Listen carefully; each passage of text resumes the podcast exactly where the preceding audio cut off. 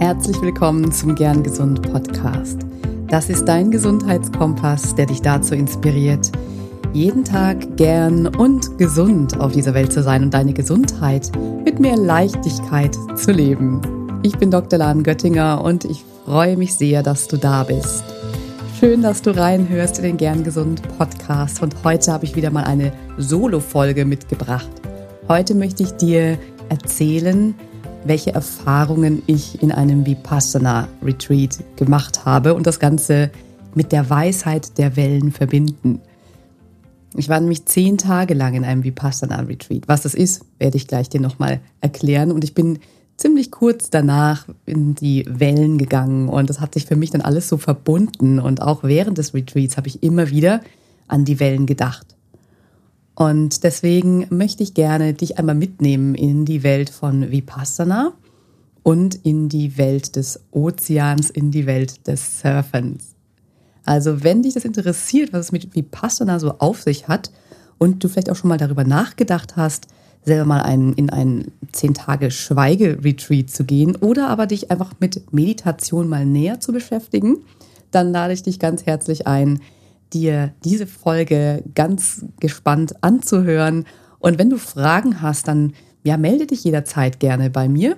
Mm, ich bin bestimmt jetzt kein Vipassana-Profi, aber ähm, es ist auf jeden Fall eine große Bereicherung für mich gewesen, für meine eigene Meditationspraxis, aber auch das, was ich an Meditation anderen weitergebe in meiner Arbeit. Und ja, ich erzähle dir einfach mal, wie das Ganze losging und ähm, hör rein.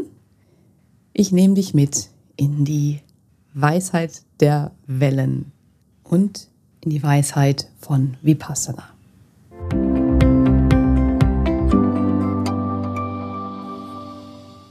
Es ist still, fast still, bis auf ein paar Vögel, die draußen zwitschern und der Wind, der in den Palmen draußen raschelt, in den Büschen raschelt. Ab und zu räuspern, husten oder auch gähnen, das Rascheln einer Decke und sonst nur Stille. Vielleicht ein Atemgeräusch. Ich sitze in einem Raum mit anderen Menschen und bin dabei, auf meinen Atem zu achten, wie er durch meine Nase einfließt und wieder rausfließt. Das mache ich schon seit, na, sagen wir mal, guten 40 Minuten. Und meine Gedanken sind auf der Autobahn unterwegs. Was mache ich hier eigentlich? Ist es gut? Kann ich das? Wie soll ich die nächsten zehn Tage überstehen? Zehn Tage ohne Handy. Zehn Tage ohne ein Buch zu lesen. Zehn Tage ohne eine Zeile in mein Journal zu schreiben. Zehn Tage ohne meine Lieblingsmenschen um mich herum. Zehn Tage ohne zu sprechen. Zehn Tage ohne Blickkontakt zu haben zu anderen. Und zehn Tage ohne all die Annehmlichkeiten und Ablenkungen des täglichen Lebens, die ich doch sonst so gerne habe. Ja, ich bin in einem Vipassana-Retreat gelandet. Ein Vipassana 10 Tage Meditationskurs, um genau zu sein.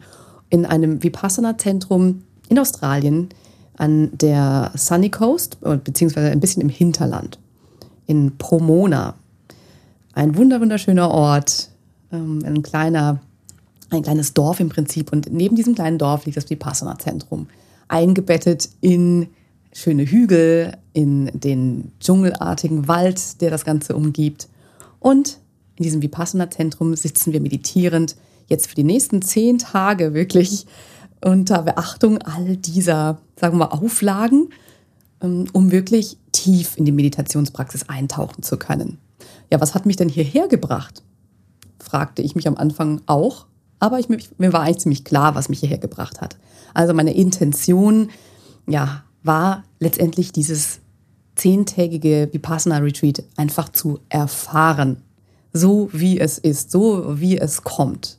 Ich wusste natürlich schon ein paar Dinge vorher, auch wenn ich mich eher wenig bewusst wenig damit beschäftigt habe, um mir nicht zu viel Gedanken zu machen darüber, wie es sein wird, wie, äh, ob ich das machen kann, ob ich es machen soll. Ich habe von Freunden gehört, die genau dort auch waren. Und die haben mir mit so leuchtenden Augen erzählt davon, dass ich dachte, ach, das könnte ich mir auch vorstellen. Und ich bin ja, ich liebe ja äh, Retreats, ich liebe Meditation. Ich mag es, mal in mich gekehrt zu sein. Ich mag Auszeiten. Ich bin ja eine große Verfechterin von Pausen, Auszeiten, sich Zeit nehmen für sich selbst und Raum zu schaffen, in sich selbst auch, um mehr Verbindung mit sich aufbauen zu können. Das ist im Prinzip für mich die Essenz von uns selbst, die Essenz auch, wie wir unsere Gesundheit letztendlich gestalten.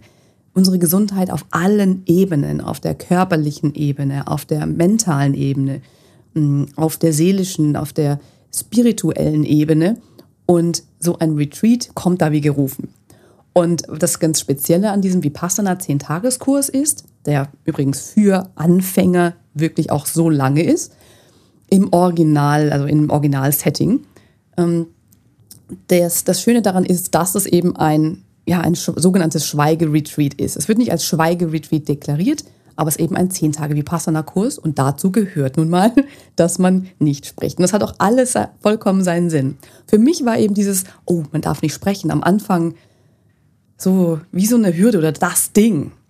Aber sobald ich da war, war das Nicht-Sprechen, nicht kommunizieren, in sich gekehrt sein, die absolute natürliche Konsequenz aus dem, was wir dort gemacht haben. Und zwar wirklich tief in die Meditationspraxis einzutauchen.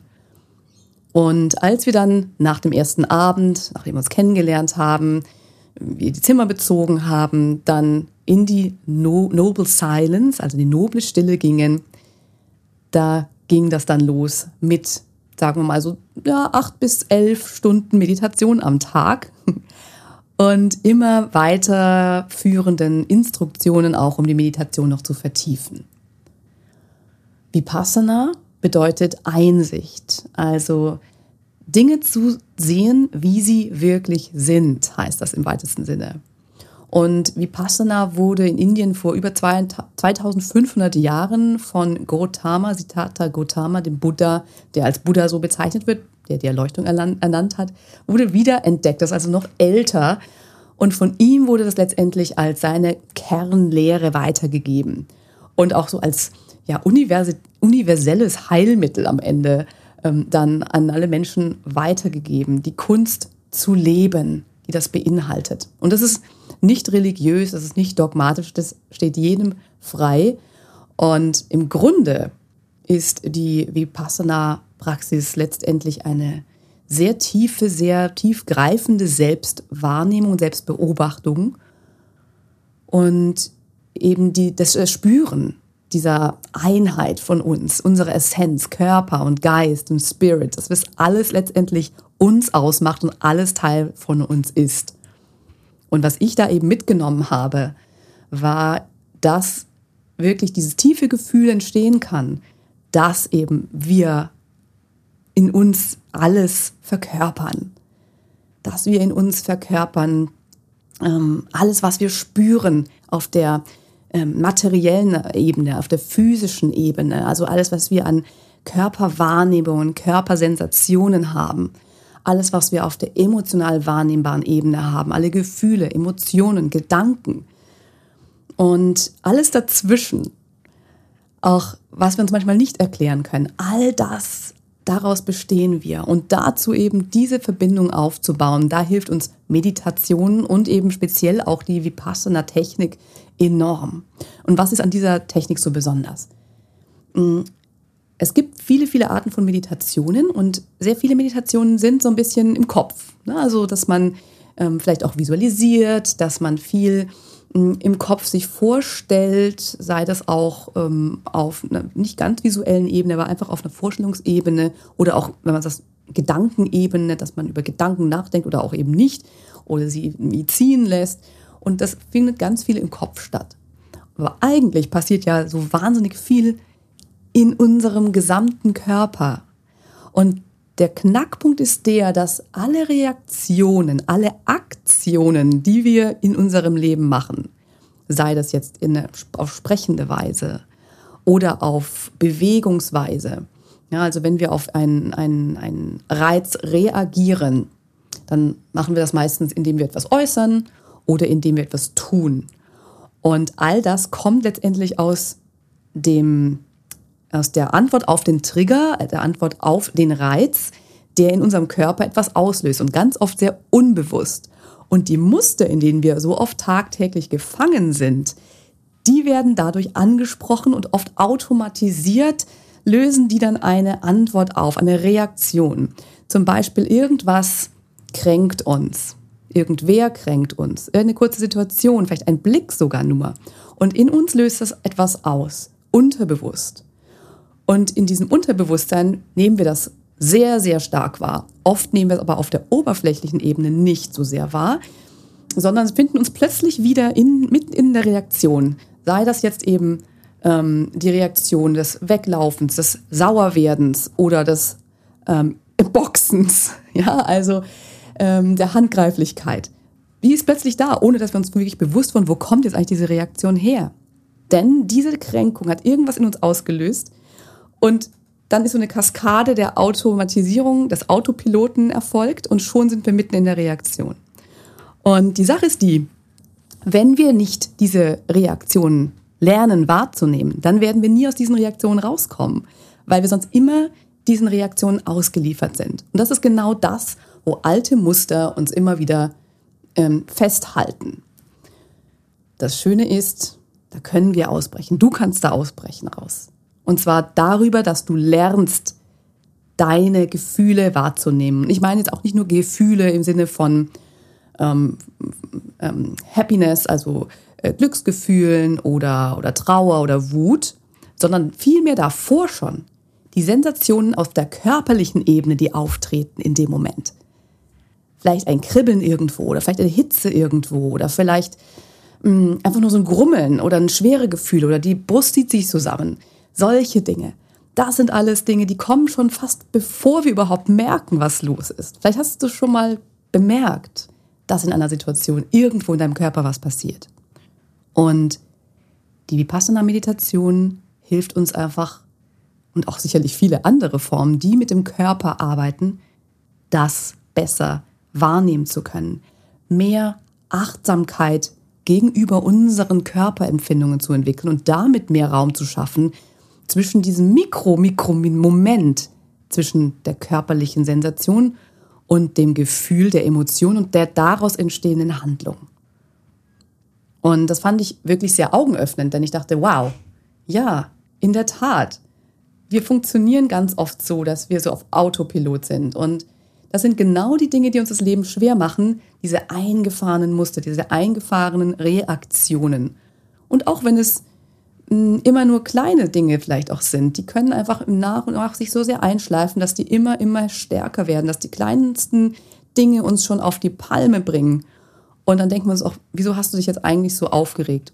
Und genau eben in stressigen Situationen im Leben, in, in herausfordernden Situationen im Leben, dann wird uns das noch schwerer, noch schwerer fallen, diese, ja, diese Momente wirklich ähm, gelassener zu nehmen. Und da wiederum kommt dann das Prinzip von Vipassana rein. Denn Vipassana lehrt uns diese Emotionen und Gefühle und vor allem eben körperliche Sensationen, die wir wahrnehmen, gelassen zu betrachten.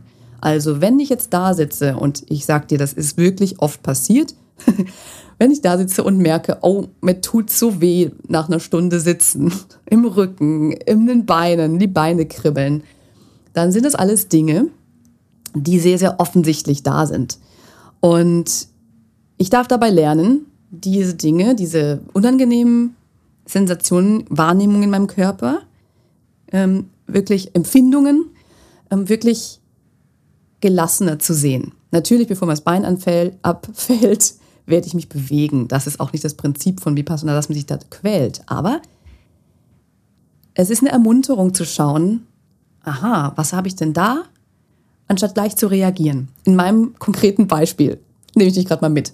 Ich sitze da, habe mir einen schönen Sitz gewählt, in dem ich einige Zeit aushalten kann. Ich habe mich meistens schön abgepolstert mit Kissen. Man muss jetzt nicht irgendwie Ähm, man muss nicht irgendwie den ganzen Tag äh, ganz kerzengerade ohne irgendwelche Unterstützung da sitzen können. Man darf auch in einem Stuhl zum Beispiel meditieren. Also es soll einem schon gemütlich gemacht werden, dass man aber trotzdem aufmerksam, kann, auf, aufmerksam bleibt und nicht immer irgendwie ähm, im Bett liegt und vor sich hin döst. Das ist keine Meditation, sondern in der Meditation wird gearbeitet. Da wird tatsächlich der Geist aktiv an bestimmte Stellen des Körpers hingeleitet und dann dort die Wahrnehmung geschärft. Und diesen Fokus aufrechtzuerhalten, das ist unglaublich schwierig, wenn man das nicht geübt ist.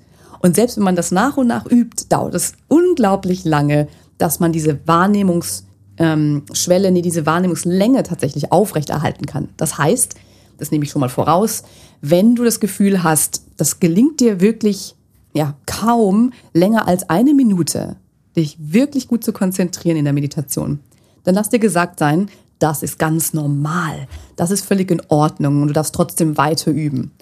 Und es wird einfach jeden Tag auch mal anders sein. Ja, also das ist nun mal so. Unser, unser Geist ist dann nun mal so gestrickt. Und deswegen nicht entmutigen lassen und auch nicht meinen, Meditation ist nicht für mich. Es ist vielleicht manchmal auch ein bisschen langweilig und ist auf jeden Fall anstrengend. Nun gut, also ich sitze da, sitze in meiner, in meiner Haltung und das geht zu 20 Minuten gut, 30 Minuten gut, vielleicht auch 40 Minuten gut und irgendwann merke ich, es fängt an zu zwiebeln, es fängt an zu zwicken, es fängt an zu ziehen. Und ich hatte jetzt speziell in meinem Fall dann irgendwann sehr starke Schmerzen in meiner rechten Schulter, in meinem rechten Schulterblatt. Wahrscheinlich, weil ich da viel Spannung getragen habe, auch davor schon, in den äh, Tagen davor vielleicht auch in den Monaten, Wochen, Jahren davor, genau in diesem Bereich. Und das hat sich dann so richtig bemerkbar gemacht. Und da durfte ich dann auch, ja, eine bisschen, ja, eine, eine Selbstcare, eine Self-Care, eine Selbstfürsorgeübung mit reinbringen. Wie weit würde ich diesen Schmerz tolerieren? Wie weit würde ich Gelassenheit dagegenüber üben? Und ab wann sage ich, nee, das tut mir jetzt doch zu, zu weh, ich bewege mich jetzt eben und setze mich anders hin. Also in ganz vielen Facetten sehr, sehr lehrreich, ähm, das Vipassana Retreat. Ich habe da wirklich sehr, sehr viel mitgenommen. Und ich hatte natürlich am Anfang Bedenken. Würde ich das schaffen? Würde ich, ähm, kann ich überhaupt zehn Tage schweigen? Ja, das denken viele von sich. Oh, wie soll das wohl gehen? Wie soll ich zehn Tage ohne mein Handy sein und so weiter? Nur, mir, also mir fiel es am Ende tatsächlich leicht, weil das eine ganz andere Welt war, die das wirklich leicht gemacht hat auch. Das hat man halt immer lecker gut zu essen bekommen. Man hat ein Bett gehabt, man musste sich eigentlich um fast nichts kümmern. Ich habe viele Spaziergänge draußen gemacht. Oft im Garten waren Kängurus unterwegs. Wir haben einfach einen ganzen Tag meditiert und das geübt, geübt, geübt. Und es blieb eigentlich gar nicht viel Zeit für andere Dinge, andere Ablenkungen. Und am Ende sind es nur zehn Tage meines langen Lebens. Das darf man sich immer bewusst machen. Auch egal in was für einer Phase des Lebens man ist oder was man durchmacht oder was man vor sich hat. Es ist eben nur eine bestimmte Zeit und es geht vorüber. Glücklicherweise habe ich gar nicht so oft mir irgendwie sagen müssen, oh, das geht schon vorüber, es geht schon vorüber, es geht vorbei, weil ich es dann nach, am dritten Tag fing es an, dass ich es sehr genossen habe. Da bin ich so in den Rhythmus gekommen. Man wird sehr früh geweckt. Um 4 Uhr morgens geht die Klingel, die Glocke, ein Gong, mehrere Gongs eigentlich. Und dann geht's auf zur ersten Meditationsrunde. Und das geht dann im Wechsel Meditation in der Gruppe, Meditation für sich alleine, kann man auch im Ra in seinem Zimmer machen. Und dann zwischendurch Mahlzeiten. Und am Abend um 9 Uhr ist die letzte Meditation zu Ende. Und dann fallen eigentlich alle äh, todmüde ins Bett, um um 4 Uhr wieder fit zu sein. Und ich war dann in diesem Rhythmus drin und dieser Rhythmus gefiel mir dann auch. Und glücklicherweise durften wir dann circa 24 Stunden vor Ende des Retreats auch wieder dann sprechen. Sonst wäre es ein bisschen ein großer Schock gewesen, in die normale Welt zurückzukehren. Ich muss aber auch sagen, bevor das losging, dass wir uns wieder unterhalten durften, hatte ich tatsächlich so einen kleinen Moment, wo ich dachte, ach Mensch, ich möchte eigentlich gar nicht. Ich möchte gar nicht jetzt groß reden müssen. Ich möchte gar nicht irgendwie viel kommunizieren müssen. Und das Schöne ist ja, man kann das sich auch aussuchen, wie viel man kommuniziert, ob man sich zurückzieht, ob man viel redet.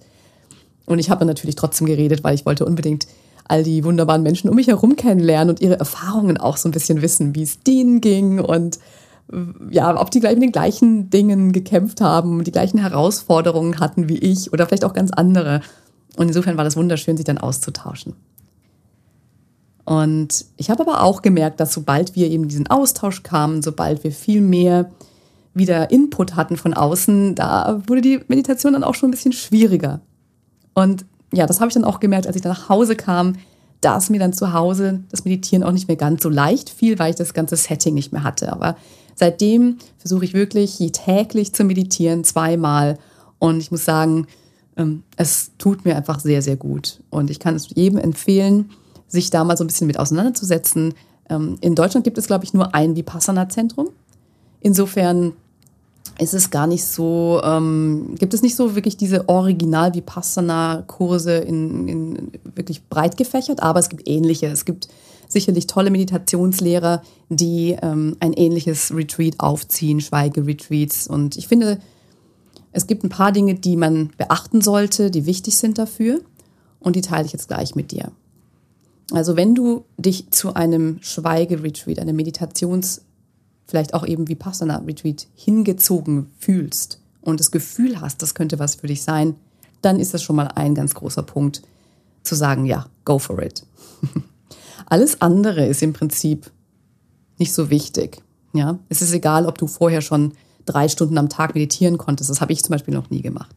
Es ist egal, ob du zwei Stunden am Stück sitzen kannst. Es ist natürlich gut, es ein bisschen zu üben vorab, einfach um zu wissen, in welcher Haltung dich du, du dich am wohlsten fühlst und wo du Kissen brauchst. Und du kannst auch, wenn du weißt, oh, das wird hart für mich, ich kann das nicht, ähm, in, auf den Knien zu sitzen, auch, es gibt auch so Höckerchen, also es gibt alle möglichen Hilfsmittel, aber du kannst einfach auch auf einem Stuhl sitzen. Das ist überhaupt gar kein Ding. Also lass dich davon nicht abhalten. Und auch so Dinge wie nicht reden, mh, mm, mach da gar nicht so das große Ding draus, denn wenn du das Gefühl hast, es könnte dir in irgendeiner Form gut tun, dann wird es es dir auch gut tun. Und gerade heutzutage in wirklich unserer schnelllebigen Welt mit vielen Ablenkungen ist das wirklich, wirklich heilsam.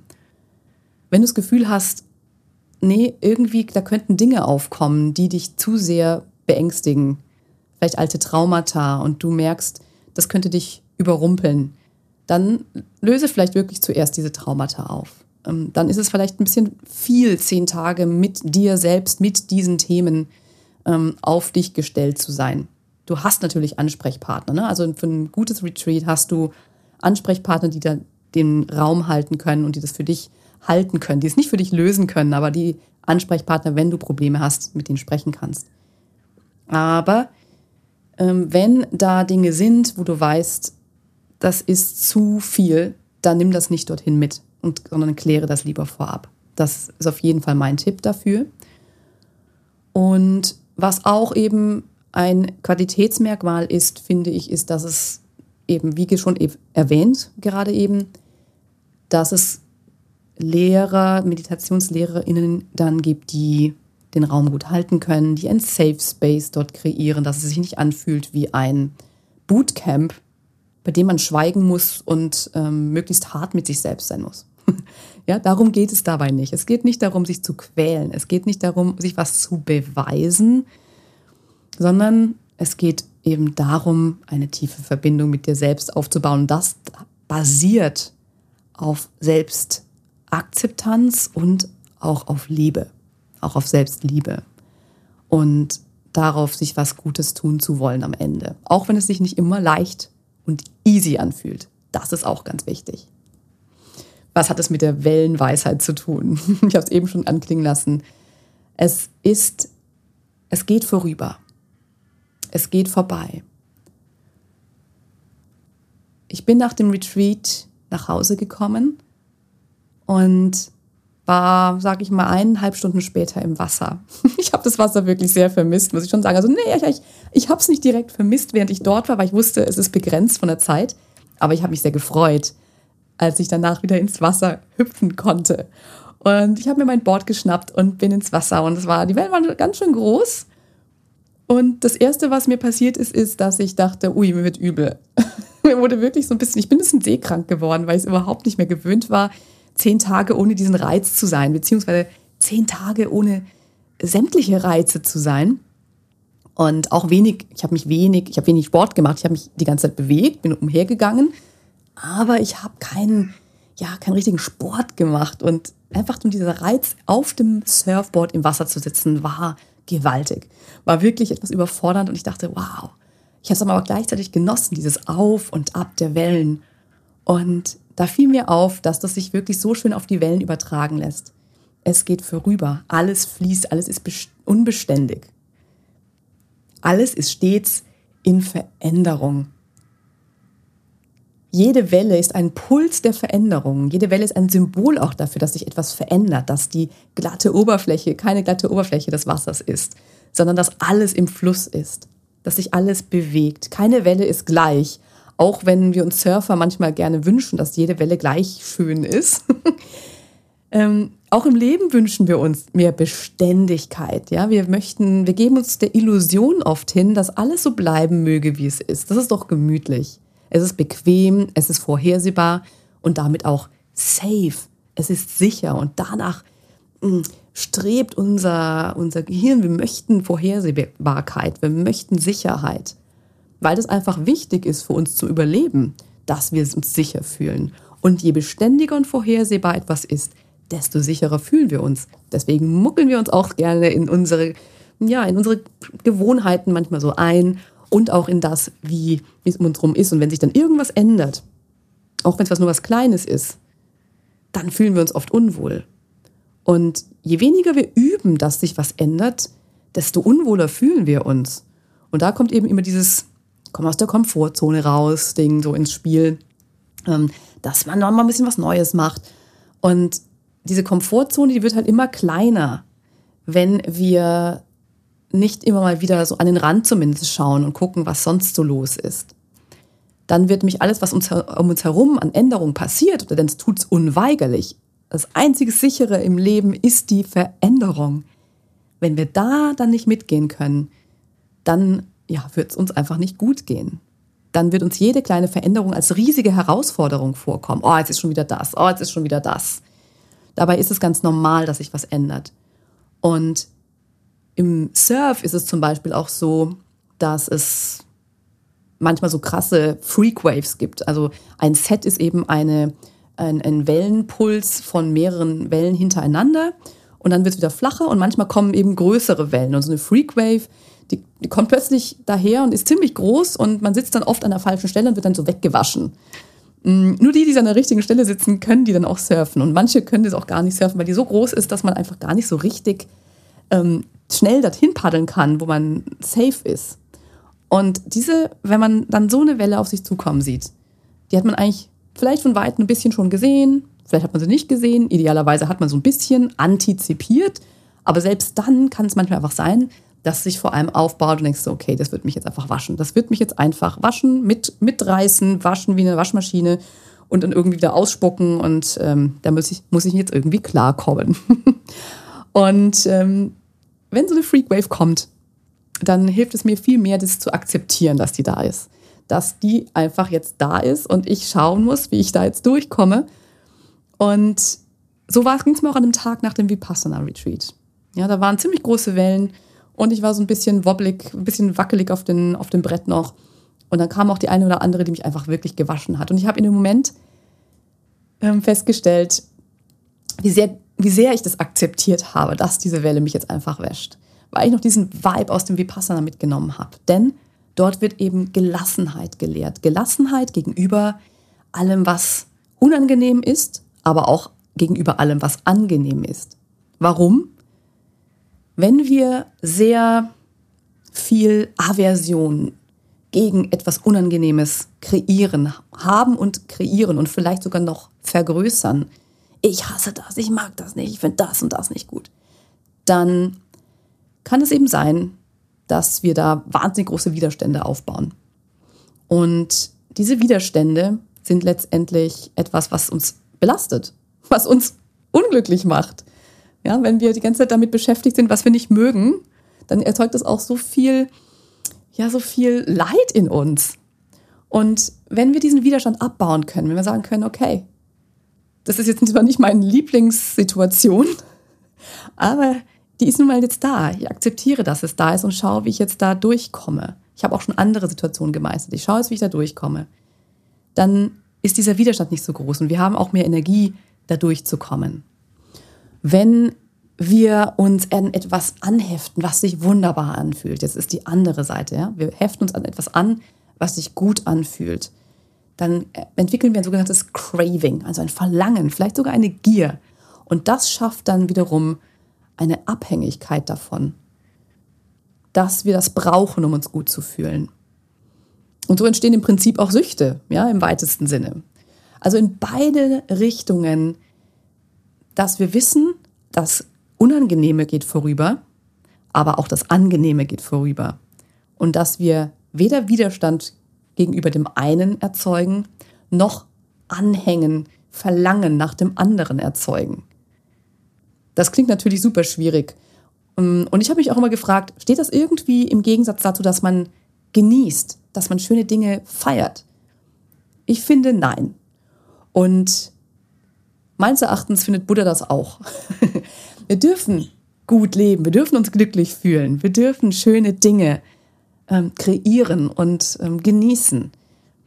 Aber wir dürfen nicht unser Lebensglück davon abhängig machen dass nur das sein darf in unserem Leben, damit wir glücklich sind, sondern eben auch akzeptieren, dass die andere Seite, das Elend dieser Welt, sage ich mal, dass das ebenso Teil des Lebens ist. Und wir dadurch die Meditation beziehungsweise durch die Praxis all das akzeptieren zu können, auf beiden Seiten, dann Gleichmut und Gelassenheit ähm, entstehen lassen können, lernen können und damit eben Veränderungen so nehmen können, wie sie kommen. Und dabei hilft uns eben Meditation, jede Art von tieferer Verbindung zu uns selbst, zu unserer Essenz. Und da ganz wichtig, diese verkörperte, embodied ähm, Verbindung, dass wir das spüren.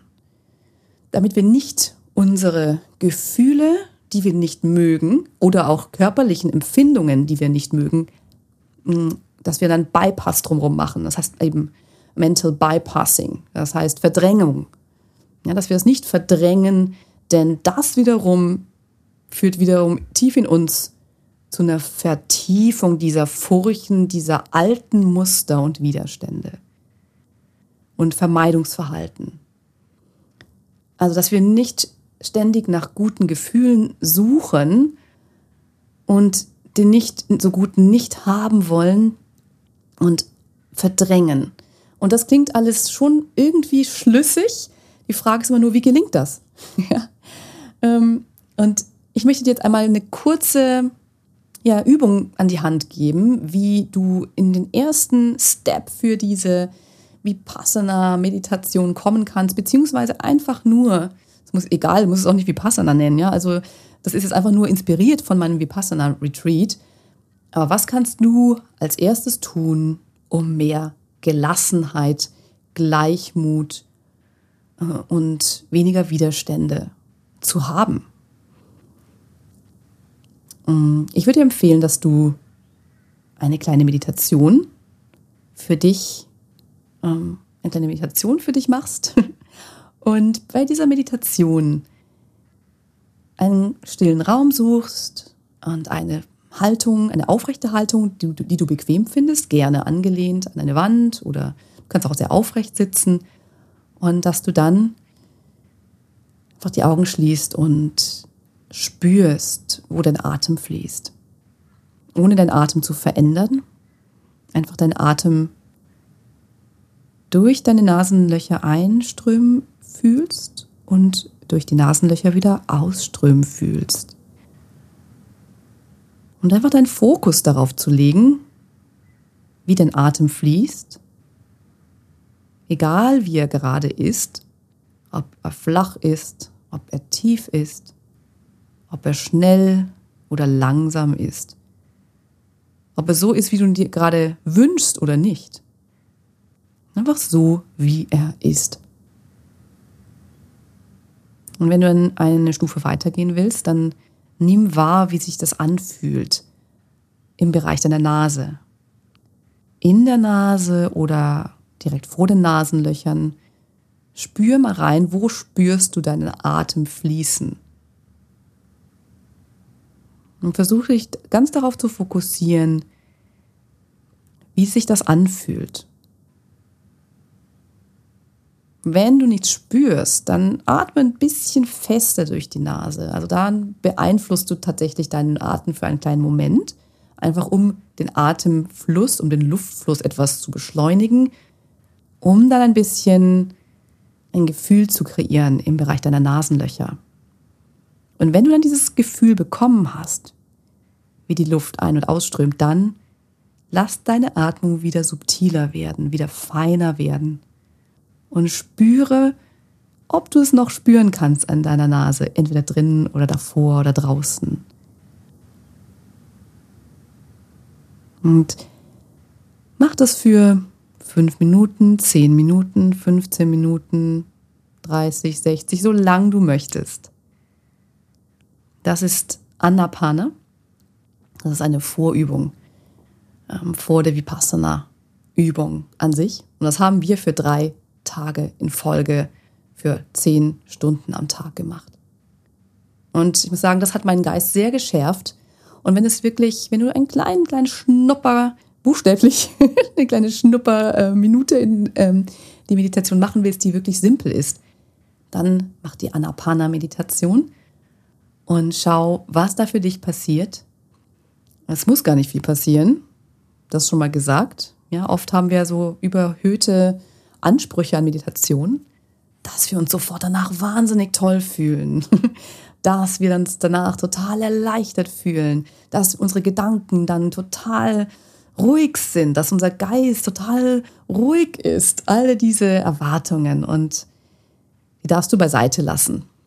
Tu es für dich, tu es für den Moment, tu es einfach, ja, einfach nur um des Momentes willen.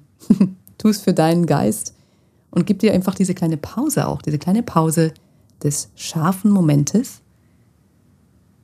Und wenn du weitermachen willst, dann beschäftige dich noch mehr, mit Meditation oder melde dich auch gerne bei mir. Dann meditieren wir gerne zusammen. Eingebettet in weitere, ähm, ja, gesunde Gewohnheiten, sag ich mal, die ich gerne mit dir für dich entdecke. Also da gerne jederzeit melden wenn du magst. Und ansonsten wünsche ich dir mit der Anapana-Meditation einen guten Einstieg oder Wiedereinstieg oder einfach nur einen Zwischenmeditationssnack für deine persönliche Meditationspraxis. Und du siehst, es braucht da gar nicht viel. Es braucht dich, deinen Körper, deinen Atem und vor allem den Willen, da ja etwas mehr Verbindung zu dir selbst schaffen zu möchten, sage ich mal. Dann bedanke ich mich sehr, sehr herzlich bei dir, dass du reingehört hast. Und ich danke dir, dass ich mit dir meine Erfahrungen aus dem Vipassana Retreat teilen durfte. Ich könnte noch so viel mehr erzählen, aber ich lasse es jetzt gut sein. Vielleicht wird das eine oder andere in eine meiner nächsten Solo-Folgen nochmal einen ähm, Zug finden, dass ich dir nochmal ein bisschen mehr von meinen Erfahrungen berichte. Wenn du aber spezielle Fragen hast, dann zöger dich, zöger nicht, dich zu melden bei mir.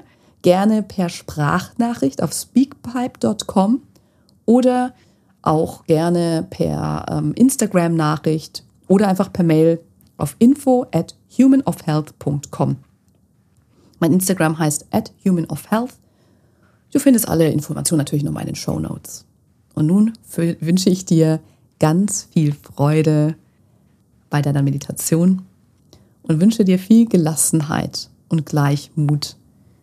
Und ja, mögest du Glück und Freude und Harmonie finden. Alles Liebe. Ganz lieben Dank an dich, dass du heute reingehört hast in den Gern Gesund Podcast. Was gibt es denn aktuell noch, was du tun kannst, um deine Gesundheit mit Leichtigkeit zu leben? Gerne unterstütze ich dich mit meinem 5-Tage Health Flow. Fünf Tage lang bekommst du eine E-Mail von mir mit Ideen, Impulsen und Übungen, um direkt ins Tun zu kommen. Dieser 5-Tage-Kurs kostet dich 0 Euro.